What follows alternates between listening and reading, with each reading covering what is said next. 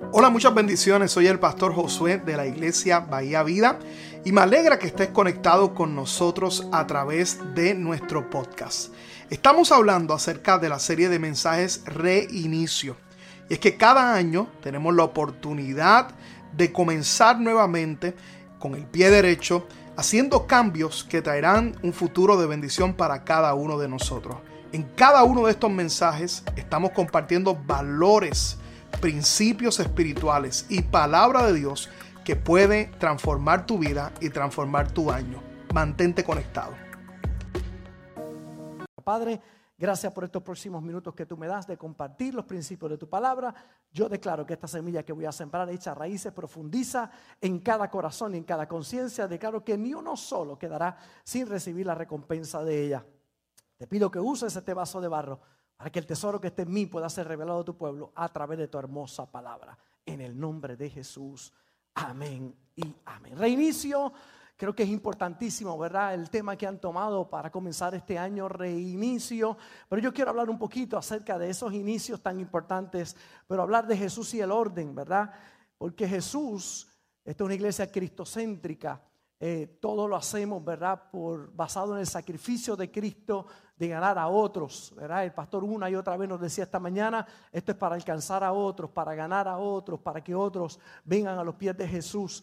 Eh, y ese fue el norte, ¿verdad? De Dios al hacerse nosotros, hacerse como un hombre, ¿verdad? Humanizarse para morir por nosotros en la cruz del Calvario.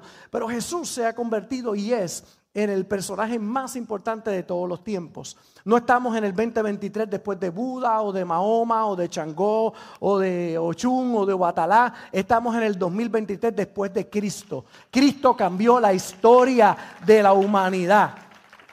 Y al cambiar la historia, no solamente la historia del calendario, sino la historia de todos nosotros. Porque yo puedo hablar antes de Cristo y después de Cristo. Yo tenía 10 años cuando le entregué mi vida a Jesús y puedo decir antes y después de Cristo. Porque Cristo cuando llega cambia la historia de las personas que le reciben, ¿verdad? Él toca la puerta, si tú abres la puerta, entrará contigo, cenará contigo. Si tú dejas la puerta cerrada, Él no entra, ¿verdad? Tú tienes la opción de abrir o cerrar la puerta de tu corazón para que Él, él pueda entrar. Pero Jesús enseñaba principios de vida, principios tan contundentes y poderosos que en el día de hoy, dos mil años después, todavía transforma y cambia la vida de las personas. Y uno de esos principios, quiero dejarlo en el corazón de ustedes, el año pasado prediqué mis 52 mensajes en la iglesia, fueron de Jesús, Jesús y algo más. Entre ellos Jesús y el orden. Jesús y el orden. A través de toda la Biblia, si queremos un buen reinicio en nuestra vida, necesitamos orden. Primera de Corintios, capítulo 14, el verso 40, dice el apóstol Pablo, pero hágase todo decentemente y con orden. Porque si hay un principio poderoso que maneja el universo entero, es el orden. Orden es todo lo que necesita todo comienzo de éxito. Lo primero que Dios hace es ordenar las cosas. ¿Qué significa orden? Colocación de las cosas en el lugar que le corresponde. Cuando tú piensas en orden, ¿en qué piensas? Varias palabras que podemos pensar cuando hablamos de orden. Excelencia. Cuando yo entré por esta iglesia, yo veo orden, veo excelencia en las cosas que se hacen, veo inteligencia, cuando hay orden es porque hay una mente inteligente detrás de todo eso. Veo obediencia. Cuando veo orden, veo obediencia. Veo paz. Porque no hay cosa más linda que cuando las cosas están ordenadas, trae paz al corazón. ¿Cuántos pelean todos los días porque las llaves no aparecen? Todo porque no hay orden. En casa peleábamos todos los días Obviamente ya las niñas se han ido casando, se han ido yendo de casa, gloria a Dios, aleluya, la pastora ya casi estamos solos, ahí en la casa, la gente habla de nido vacío. Y yo estoy orando por mi nido vacío, gracias Padre, lo quiero bien vacío, gloria a Dios. Lo voy a llenar con la pastora, ella y yo juntitos hasta la eternidad. Y me quedan las chiquitas, aceptan solicitudes todavía, así que es importante, está, está a punto de graduarse, 21 años, estamos listos para todo eso. Pero la realidad es que eh, peleábamos en casa cuando estaban todas, habían cinco carros, ¿verdad? O cuatro carros, y entonces las llaves no aparecían. ¿Dónde están las llaves? Hasta que decidimos un lugar para las llaves. Orden trajo paz. Se acabaron las peleas, porque cuando hay orden, hay paz. ¿verdad? Hay paz. En el comienzo, Génesis capítulo 1, verso 1, en el principio creó Dios los cielos y la tierra. La tierra, ¿cómo estaba? Desordenada y cómo? Siempre que hay desorden hay vacío. Siempre que hay desorden. Por eso Génesis significa comienzo y todo Génesis necesita orden. Todo Génesis, todo comienzo necesita orden. Toda entrada a nuevas dimensiones necesita orden. Todo nuevo cambio necesita orden. Lo primero en el comienzo de todo es orden. Dicen los que saben que en Génesis vemos el principio, los principios de Dios y cómo opera el reino de Dios. Y lo primero que usted puede ver es orden. ¿Qué pasa cuando algo se desordena? Entra el caos, la destrucción, el vacío y escuche bien, la muerte. Cuando hay desorden, se abre la puerta para la muerte. Isaías capítulo 38, verso 1, habla de alguien que se desordenó. Dice, en aquellos días Ezequías se enfermó de muerte y vino a él el profeta Isaías, hijo de Amós, y le dijo, Jehová dice así, ordena tu casa porque morirás y no vivirás. ¿Por qué? Porque el desorden abre la puerta para la muerte. Este rey se había desordenado. Cuando usted mira la vida de este rey, descubrirá que fue un gran hombre de grandes proezas. Fue un hombre de, mucho avance, hizo, hizo un, un super acueducto en su tiempo. Fue un hombre de reconstrucción. Lo primero que hizo fue abrir las puertas, reconstruir las puertas de la iglesia, traer otra vez a los sacerdotes a la casa de Dios, a los ministros a la casa de Dios, restaurar el diezmo y la ofrenda, obras de infraestructura muy grandes. Pero se descuidó y se desordenó. Y el desorden abrió la puerta para que llegara la muerte. Y llega Isaías, entra al palacio real. Y usted tiene que saber que es de Dios la palabra que va a hablar. Va donde el rey se le para de frente, le dice, así te dice Dios, morirás y no vivirás. Así que ordena tu casa. imagínense qué palabra. Que llegue alguien a su casa y toque la puerta. Y te diga, entra, no, no, no, lo que tengo que decir te lo digo desde aquí. Dios te dice que ordenes tu casa porque vas a morir, no vas a vivir. Y se fue. Cuando estaba bajando las escalinatas del palacio, el profeta, estaba Ezequías allá tornando su, cara a la pared, pidiéndole perdón a Dios y diciéndole, añádame, añádame años de vida. Mira lo que he hecho para ti, voy a ordenar mi casa. Y cuando está bajando Isaías, Dios le dice, mira, vete a ir al rey que le añado 15 años de vida. ¿A cuánto le gustaría un bonito de 15 añitos más? Bueno, 15 años por ordenarse. Orden añade años de vida. El desorden te acorta la vida. Por eso, toda área en nuestra vida necesita orden. Gran parte de los fracasos, por no decir todo, se debe a que no se ha buscado el orden en línea con la palabra de Dios. Porque todo lo que se sale del orden es penalizado. Las leyes de tránsito. ¿Cuántos han cogido boletos de policías acá, en Estados Unidos? ¿Cuántos han cogido boletos? ¿Cuántos han aprendido la lección? ¿Verdad? Esos boletitos son buenos, ¿verdad? Con eso se paga la renta, con ese boleto. ¿Ah? Porque salirse del orden es penalizado. Las leyes en los deportes, los penales, los que juegan aquí soccer, saben que tienen sus reglas. El desorden hace que no cuente ese gol. Porque todo lo que se sale del orden es penalizado. Las leyes en los tribunales, cuando entra su señorita, perdón, su señoría. Cuando entra el juez, todo el mundo tiene que estar de pie. Si usted no está de pie, usted es penalizado. Le dan, le dan desacato. Si usted se viste incorrectamente para ir a la corte, hay un orden. Es penalizado. Todo lo que se desordena es penalizado. Las leyes en las escuelas, las leyes morales, Nadie puede andar por ahí sin ropa, porque eso qué es desorden. Todo desorden se penaliza. Todo proceso necesita orden. En el cine cuando usted va hay un orden o te sacan. Cuando voy con la suegra hay que orar. Esa suegra mía le gusta hablar con las películas. Ella piensa que puede resolver el caso. Y se para acá, no, no hagas eso. Está escrito el libreto ya, señora. Siéntese tranquilita. Pero ella quiere hablar. No, no es eso. No, pues ya. grita, siéntese que nos van a sacar, aleluya. En las tiendas hay un orden. En el aeropuerto Para montarse un avión hay un orden. Usted no puede hacer lo que le da la gana. Usted tiene que ir en orden, porque todo desorden se penaliza. Orden es vital para nuestra convivencia. En la iglesia cuando usted viene, ¿y por qué me tengo que estacionar así? Porque aquí hay orden.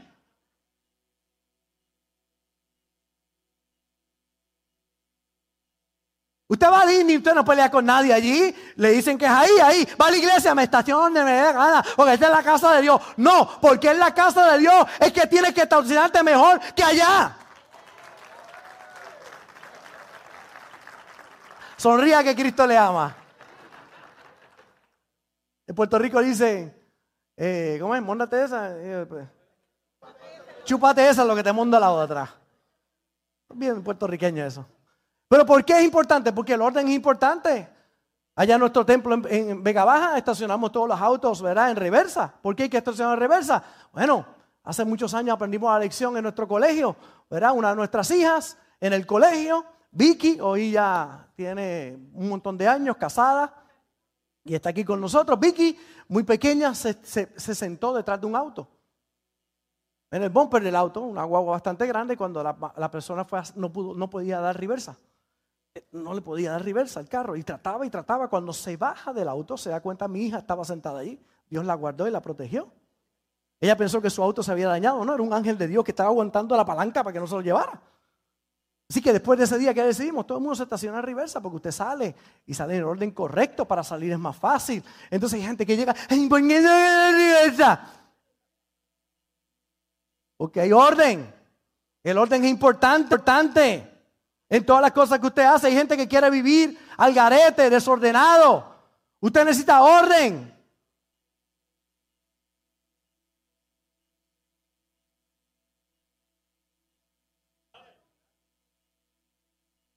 Sabe, había un pastor predicando las siete palabras en la iglesia. Y está predicando las siete palabras, como todos los viernes santos, ¿verdad? Y cuando está predicando las siete palabras, había un borrachito en el culto y empezó a predicar la primera palabra, termina la primera palabra y sale el borrachito, se para en medio del culto y dice, lo mismo el año pasado. Pastores, pues somos pacientes, tú sabes, mira, se siente y sigue, va a la segunda palabra. Cuando predica la segunda palabra, ¿verdad? Las siete palabras de Cristo, ¿verdad? Las siete palabras de la, de la muerte de Cristo.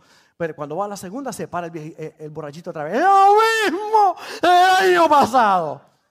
Pastor ya está incómodo y usted sabe, va a predicar la tercera palabra y se para otra vez el borrachito. Lo mismo el año pasado. El pastor dice, por favor, los servidores saquen a este señor aquí, está fuera de orden. Cuando lo están sacando, que lo están, lo llevan ahí para sacarlo, dice, lo mismo el año pasado.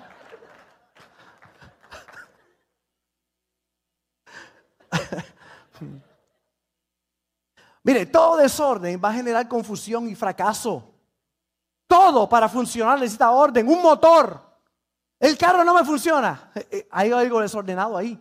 Usted lo lleva al mecánico para que lo ordene. Porque hasta un cable mal puesto puede hacer que el auto no funcione. Tiene que haber orden perfecto para que pueda funcionar. La electricidad se me dañó, no enciende las luces. Hay algo, hay algo, perdón, que hay que ordenar. Y usted necesita ordenarlo porque si no, no va a encender la luz. No es el diablo, no son los demonios, no es la suegra que lo saboteó. No, no, no, es orden lo que hace falta. Orden. Un avión, ¿cuántos le dan gracias a Dios que cuando usted se monta el avión está ordenado? Y que, lo, y que le cambian las piezas cuando hay que cambiarlas, aunque parezcan nuevas. Hay que cambiarlas porque eso se llama ¿qué? Orden, para que no se dañe allá en el aire usted arriba. Uno de mis yernos que está por ahí allá, eh, Julio es piloto. Y me monté con él. Y todas las cosas que hay que hacer para que los pilotos, wow. Todo lo que los pilotos tienen que hacer para que usted y yo vayamos seguros. Orden. El teléfono, orden. Usted se puede comunicar porque hay orden aquí. Usted no sabe todo lo que tiene que pasar para que usted se pueda comunicar con alguien allá en Argentina o allá en Colombia o allá en Puerto Rico, todo lo que tiene que pasar por usted es fácil, pero todo ahí es orden lo que hay, antena y todo, el satélite, todas estas cosas para que usted, porque hay orden, cuando hay desorden, ¿qué? No se puede comunicar. Observa el desorden, ¿qué es un ataque al corazón? Yo tengo el doctor aquí, doctor, ¿qué es un ataque al corazón si no es desorden? Un desorden en el cuerpo. Eso es un desorden, se desordenó. Y en vez de tum, tum, tum, quieren bailar un belengue. Y que el corazón suene diferente es un desorden. Tiene que llevar un ritmo. Que es la diabetes. Desorden. ¿Qué son las enfermedades? Desórdenes. ¿Qué es el bajo peso? El sobrepeso, desorden. Tiene que haber orden, necesitamos orden. Y hay mucha gente que tiene problemas económicos serios, no porque no le alcanza, sino porque son desordenados. La razón número uno es mala administración. Y la mala administración es por la falta de orden en el uso de las finanzas. Proverbios 13:23 dice, en el barbecho de los pobres hay mucho pan, mas se pierde por falta de juicio. Todos tenemos las mismas oportunidades. Pero ¿por qué hay gente que pierde las oportunidades? Por falta de orden en sus vidas. Porque si ubicas inteligentemente tu dinero, no lo vas a usar para comprar lo que no debes comprar. No vas a adquirir una deuda que luego no vas a poder pagar. Si te ordenas con Dios, los cielos se abren.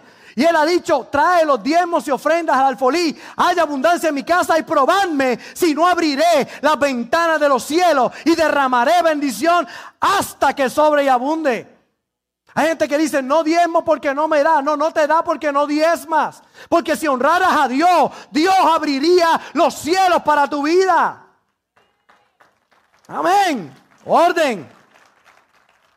Orden y prosperidad van de la mano. Cuando hay desorden hay caos. Lucas capítulo 8, mire esta escritura. Dice, al llegar él a tierra, vino a su encuentro un hombre de la ciudad y mire cómo dice, endemoniado desde hacía mucho tiempo, no vestía ropa ni moraba en casa, sino en los sepulcros. Endemoniado, vivía en desorden, desnudo y sin casa. Ahora tiene un encuentro con Jesús. Y es que cuando te encuentras con Cristo las cosas cambian.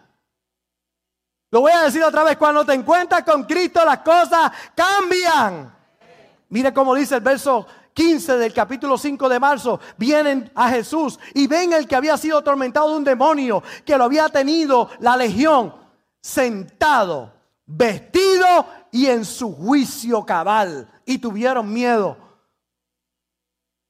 El endemoniado que andaba desnudo y sin casa tiene un encuentro con Cristo y ahora lo encuentran. ¿Cómo lo encontraron?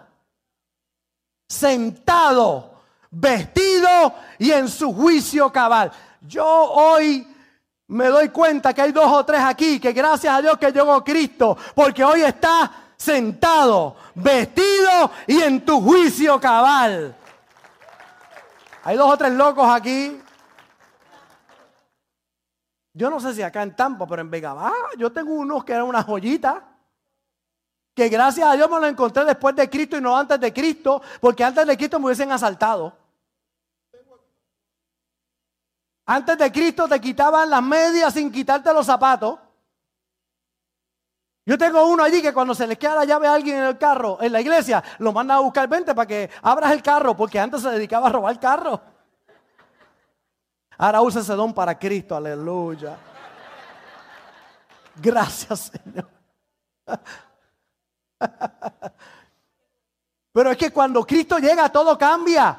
Cuando vives desordenado, Andas así sin rumbo, sin casa, desnudo. ¿Qué significa desnudo? Inmoral. Hay dos o tres aquí que no podían dejar pasar a un escoba pasando frente a ellos, con falda, escoba con falda y ya se querían ir. Pero Cristo llegó a tu vida, ahora eres hombre de una sola mujer, ahora es mujer de un solo hombre, porque cuando llega el orden, llega la moral a tu vida.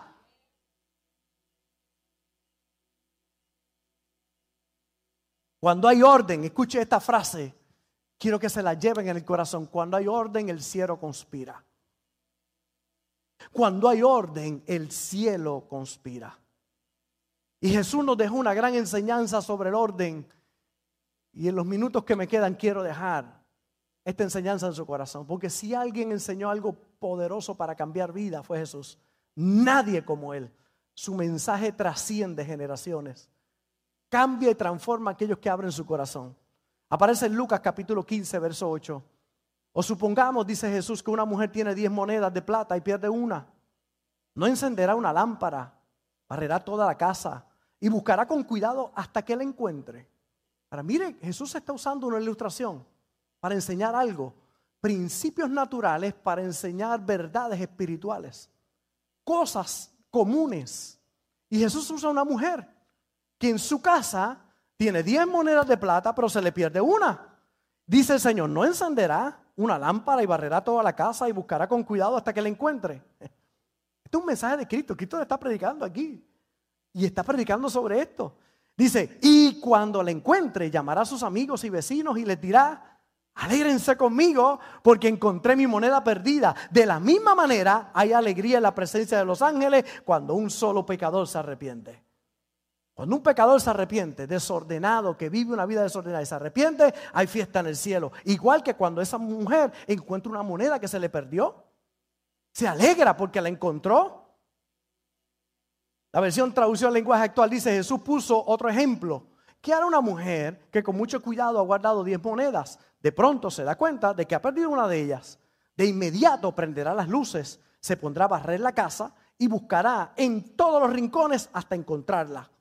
Y cuando la encuentre, invitará a sus amigas y vecinas y les dirá, vengan a mi casa y alégrense conmigo. Ya encontré la moneda que había perdido. De la misma manera los ángeles de Dios hacen fiesta cuando alguien se vuelve a Dios. En Lucas capítulo 15 habla de tres cosas perdidas. Número uno habla de la oveja perdida. ¿Cuántos se acuerdan de esa canción? Eran, eran 100 ovejas que había en el rebaño eran cien ovejas.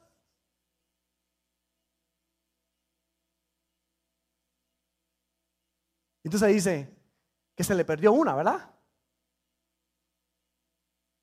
Y el pastor deja a las 99, dice, las 99 dejo en el aprisco y por las montañas a buscarla fue la encontró llorando, temblando de frío como en Tampa.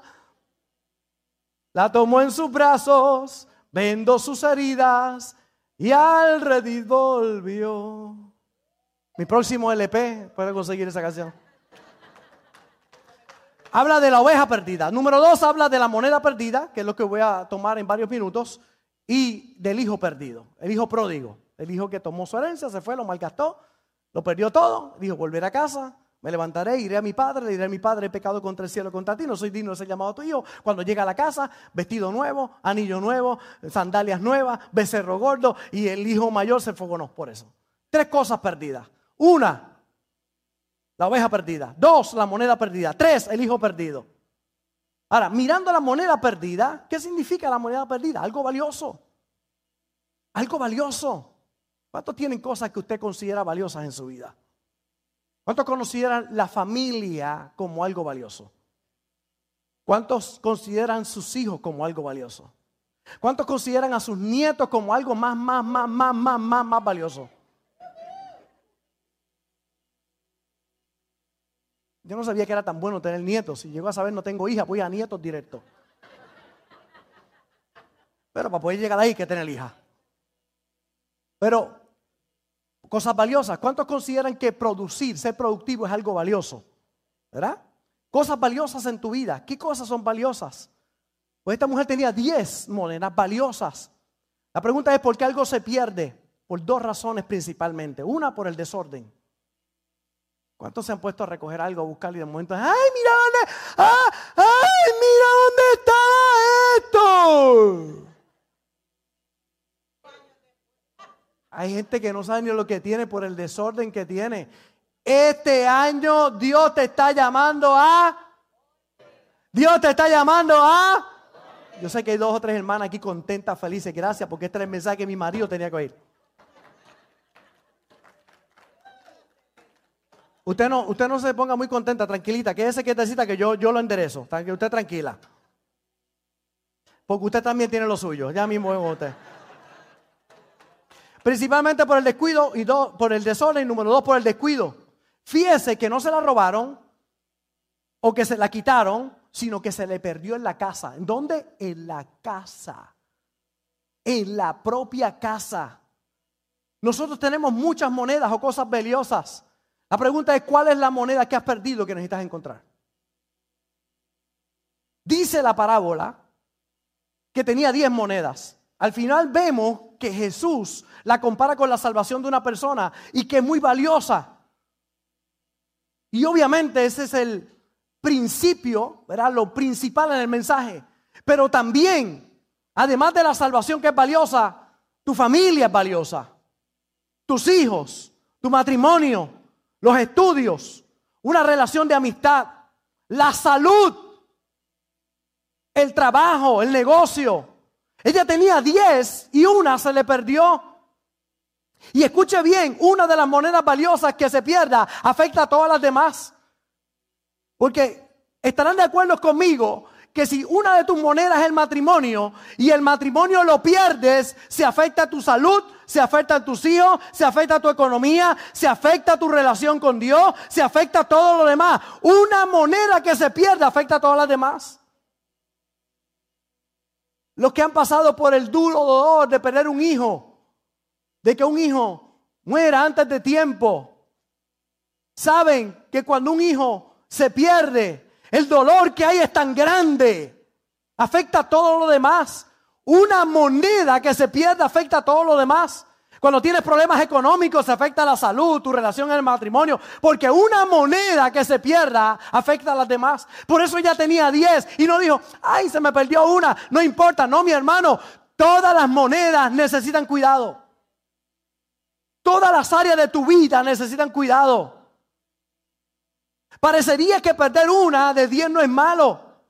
Pero aquí vemos el empeño. Recuerden que es Cristo predicando el empeño que pone esta mujer y que es producto de la enseñanza de Jesús. Un desorden en un área afecta a todas las demás. Una moneda perdida no es el final, porque puedes tener una nueva oportunidad, pero necesitas estar consciente y ordenarte y buscar esa moneda. Dos grandes enseñanzas. Uno, haz inventario de aquello que has perdido. Dos, el gran esfuerzo que hay que hacer para recuperar lo perdido. Se ha perdido un hijo, se apartó, no le sirve a Dios. Yo te invito a que le creas a Dios por esa moneda que se ha perdido. Porque hay una promesa, cree en el Señor Jesucristo y serás salvo tú y tu casa. Hoy vamos a recuperar monedas perdidas. ¿Qué tienes que hacer cuando te falta una moneda? Tienes que hacer lo que hizo esta mujer. Detente y busca la moneda perdida. Ella utiliza todos sus recursos disponibles para esa, buscar esa moneda. Si has perdido tu salud, tienes que buscarla con todo esa salud. No puedes resignarte a cómo te sientes. No, busca. Una mujer tenía flujo de sangre por 12 años. Es como tener una menstruación de mujer por 12 años sin parar. Sangraba por 12 años sin parar. Fue a cuanto médico encontró. Gastó toda su riqueza en médico buscando ayuda. Pero no se detuvo. Siguió creyendo. Siguió usando su fe. Un día llegó a Bahía Vida. Y allí estaba Cristo predicando. Y escuchó a Cristo y dijo: Si toco el borde del manto me sano. Si toco el borde del manto me sano. Se arrastraba entre la multitud. Y cuando tocó el borde del manto se sanó. Yo te digo en el día de hoy: No te rinda. Cristo está a las puertas para tu vida. No te rinda, sigue buscando. Todo lo que tenía lo gastó en médicos, pero no se detuvo. Buscó ayuda y buscó ayuda y buscó ayuda y buscó ayuda. Hay una puerta que se va a abrir, lo que no puedes es rendirte. Tienes que seguir adelante. Si has perdido tu salud, búscala. Es que tengo diabetes, pero comiendo donas.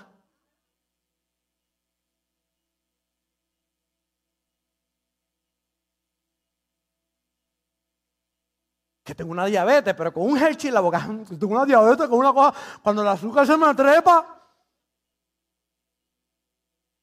que tu salud.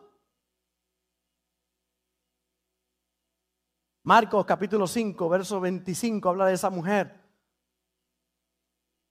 No te des por vencido, no renuncies, no resignes, no te resignes, no te rindas, no mueras a tus sueños.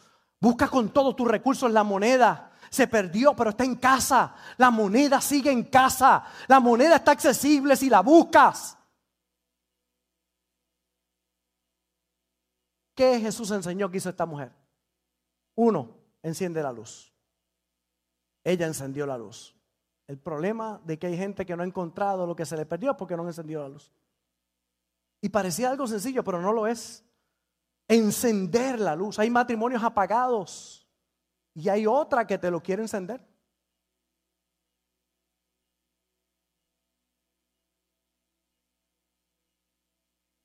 Hay matrimonios apagados y hay otro que te la quiere encender. Ay, el matrimonio mío está apagado. Hay alguien buscando que encender tu matrimonio. No, a mí no me enciende el matrimonio mío nadie. A, mí enciendo a la mujer mía, lo enciendo yo.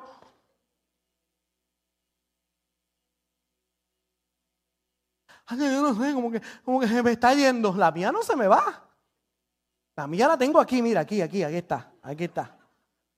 Mandándome, pero está ahí.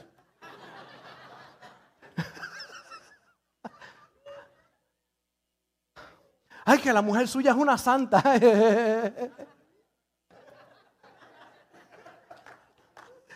Ay, para el pastor es fácil porque el pastor es un santo. Ay, bendito. No hay nadie perfecto, créame. El que no tiene dinga, tiene mandinga, decimos en Puerto Rico. No tiene que ver con perfección o no, tiene que ver que nos amamos y vamos a estar el resto de nuestra vida juntos, vamos a envejecer juntos, vamos a vivir nuestra vida en el Señor. No es perfecto, oye, pero vamos a luchar por nuestro matrimonio. Nosotros peleamos con garra por nuestro matrimonio, 33 años de casado y seguimos todos los días preparándonos, aprendiendo, buscando para que no se apague nuestro matrimonio. Yo no sé, como que me lo están quitando.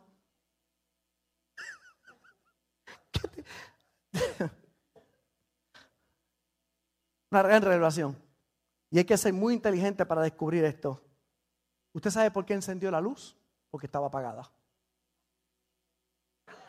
Sé que están asombrados todos ustedes. Sé que están, revelación del cielo. Usted se ríe, pero hay gente que tienen cosas valiosas perdidas, no enciende la luz. No buscan revelación. Están en oscuridad. Y buscar en oscuridad es peligroso porque el dedo chiquito se te puede quedar en la esquina de la cama. Usted no busca en oscuridad. Usted enciende la luz. En el día de hoy vas a encender tu luz. Dos, barre con cuidado. Sacó la escoba y empezó a barrer y a mover muebles. No como dos o tres que barren debajo de la alfombra. No, no, no, venga con eso. Hay gente que, mi casa está limpia, muchachos, que si mueves, si mueves el mueble, lo vas a descubrir los lagartijos petrificados. No, no, ella cogió todos los muebles, pegó a mover, una buena limpieza. Empezamos el año, hay dos o tres aquí que necesitan una buena limpieza de la casa. Pero no solamente la física, tu casa espiritual también necesita ser barrida. Y lo tercero, buscó con diligencia. Buscó con diligencia, diligentemente. No se detuvo hasta encontrarla. No te detengas hasta que lo encuentres. La economía, Búscalo con diligencia. Si no tienes trabajo, tu trabajo es buscar trabajo. Es que no tengo trabajo. ¿Y qué tú haces viendo Netflix en casa? Si no llega el trabajo. Si tú no tienes trabajo, tu trabajo es buscar trabajo. Yo predicando esto hace muchos años atrás en la iglesia, predicando a la gente, dele, sea creativo, dele para adelante, busque una mejor oportunidad, aunque esté bien, siga buscando oportunidades. Y me oyó uno de los muchachos de la iglesia y dijo, ¿qué qué? preparó 80 Resumen, resumés, 80. Estaba en un buen trabajo, pero quería un mejor salario, quería duplicar su salario. Preparó 80 resumen, empezó a enviar a la compañía. De esas 10 le contestaron. De esas 10 que le contestaron, 3 lo mandaron a, llamar y lo entrevistaron. Y de eso lo escogió uno, duplicándole el salario que tenía, porque decidió: no me voy a quedar sentado. Busca con diligencia. Tu matrimonio, búscalo. Ay, Dios mío, está más soso. Si tu matrimonio está soso, tú eres parte integral de ese matrimonio. Tú eres un soso también, entonces. No se enoje conmigo, Cristo le ama. El mío no está soso, el mío está. Él ni le cuento. Ah, ah. Ya le testifique, ¿verdad? Con eso, con la cara le dije todo, ¿verdad? Estamos en victoria. Billy Graham. Sí, no está el piano. Sí. Dale, dale. Ya voy a acabar, está bien. El pastor te mandó, ok.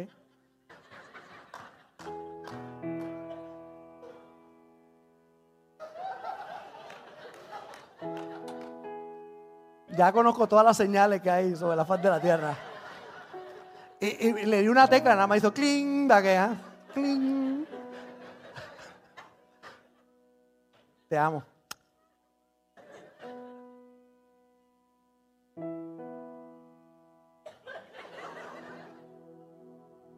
Billy Graham, uno de sus hijos, se perdió las drogas. El hombre que le predicaba a los presidentes. Se cree que personalmente le puso la mano a millones de personas. Se ganó millones de gente para Cristo. Los presidentes lo llamaban para pedirle consejo. Pero uno de sus hijos se le pierde. Se le va al mundo. Y uno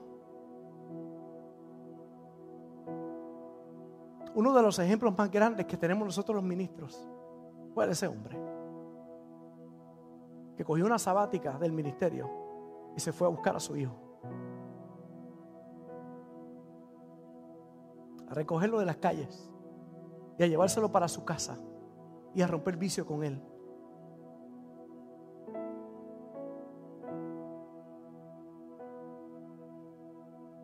Porque tú tienes que ser agresivo en la vida y decir, los míos no se pierden.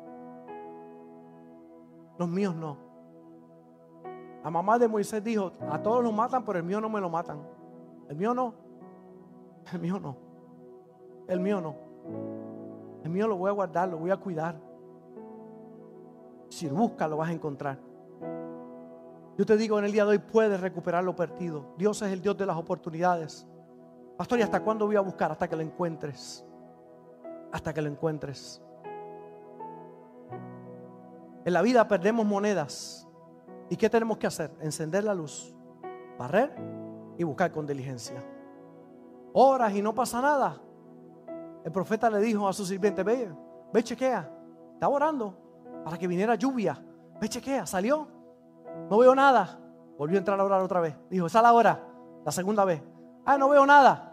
Ok, vuelve y sale otra vez. Se fue a orar. Le dijo, sale otra vez, por tercera vez. Ay, no veo nada. Volvió a orar. Por cuarta vez le dijo, sal, sal ahora, chequea. Ay, no veo nada. Volvió a orar. Le dijo al sirviente, sal, vete.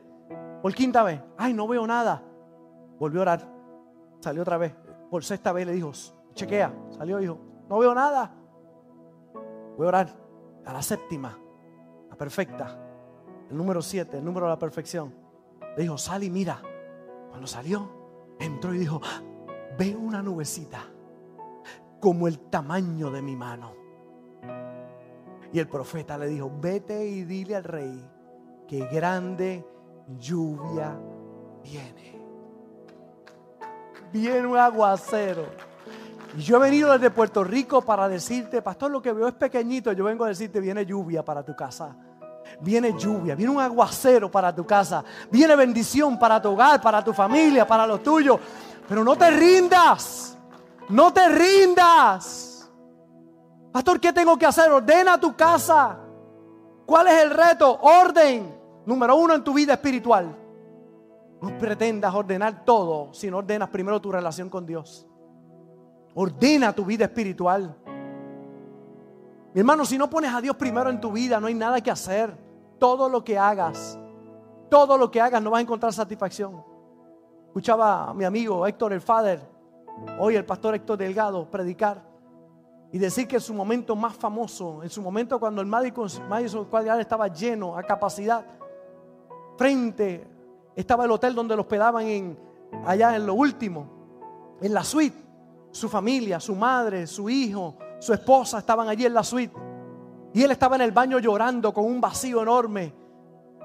Y el pensamiento es tírate y mátate tenía fama, tenía dinero, su familia estaba allí, su hijo, su esposa y su madre estaba allí, pero el vacío no lo llena nadie. Solo Dios puede llenar ese vacío.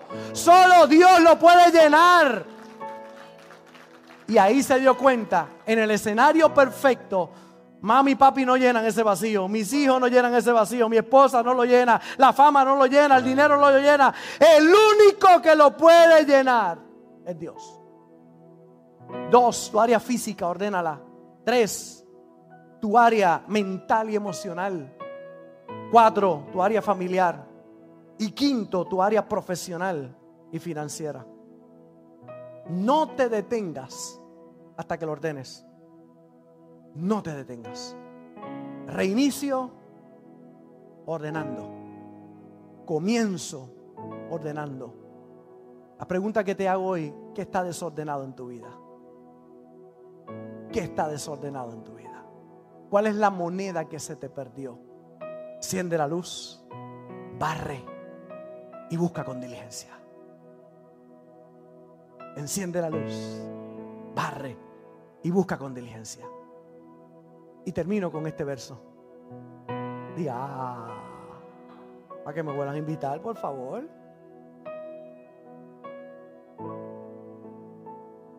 Voy a darle una oportunidad nueva a todos ustedes. Con este verso termino. Gracias. Salmo 50, 23. El que sacrifica alabanza me honrará. Y al que ordenare su camino, le mostraré la salvación de Dios. En desorden no la vas a encontrar. Necesitas ordenar tu vida. Orden. Orden. Es que yo no estoy casado, el matrimonio no está funcionando porque no estás casado. hay gente que vive desordenado y quiere la bendición de Dios en su desorden. Si Dios te bendice en tu desorden, te está diciendo que está bien lo que estás haciendo.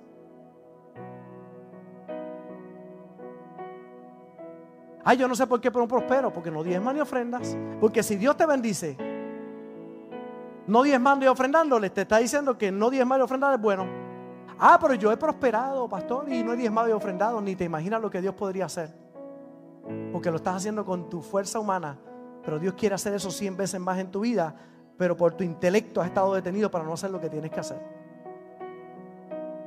Hay gente que dice, yo estoy bien, ni te imaginas cómo estuvieras si hicieras las cosas en el orden correcto. Ni te imaginas cómo estuvieras. Entonces el día de hoy, Dios me trajo desde Puerto Rico para decirte, orden, orden. Si se va a enojar conmigo, enójese porque yo me voy para Puerto Rico, siga amando a su pastor. Pero ordene su vida. Pastor, ¿y por qué usted lo hace así con risa y eso? Porque esto es una palabra tan fuerte que si no te ríes, porque esa palabra me confrontó a mí también. Cada vez que veo que algo no está funcionando, me pongo a pensar, hace falta orden. Eso es todo, orden. Y el día de hoy,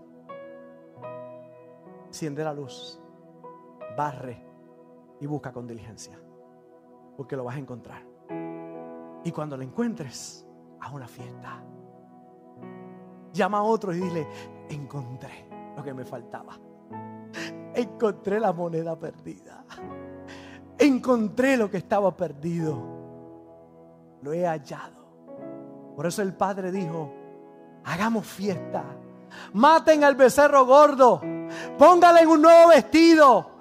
Sandalias nuevas, anillo nuevo y hagamos fiesta porque mi hijo estaba perdido y ha sido hallado, muerto era y ha revivido. A una fiesta por lo que Dios ha hecho en tu vida. Esperamos que esta palabra haya sido de bendición para tu vida. Te invitamos a que te mantengas conectado con nuestra iglesia y ministerio a través de las redes sociales. Puedes buscarnos bajo Iglesia Bahía Vida y nuestra página de internet bahiavida.church, donde podrás encontrar mayor información y podrás acceder a contenido y encontrar los enlaces para continuar ayudándonos a llevar la palabra de Dios a través de tu generosidad. Finalmente, gracias por tus oraciones y te invitamos a que te mantengas conectado a la palabra de Dios a través de nuestra iglesia Bahía Vida. Bendiciones.